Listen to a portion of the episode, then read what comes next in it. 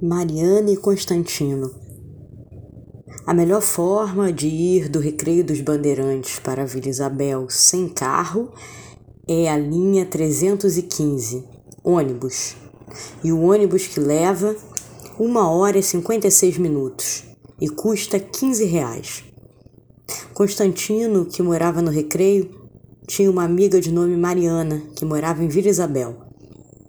Os dois se conheceram no centro em uma série de shows populares. Com tanta gente de sua idade, Mariana foi dar papo logo para Constantino. Com tanta gente de sua idade, Constantino foi dar papo logo para Mariana. Da mesma forma que não se sabe por que a gente se emociona com aquele artista, Constantino não sabia dizer por que foi falar de sua emoção com Mariana.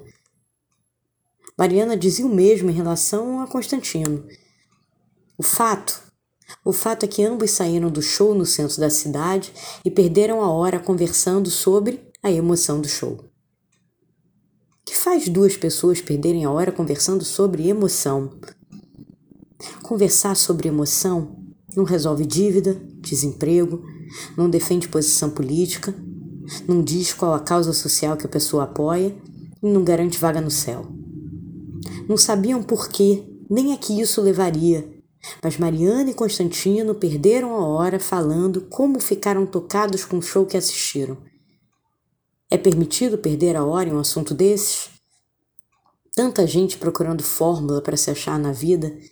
E já era noite quando se levantaram do bar onde sentaram para se perderem falando do show.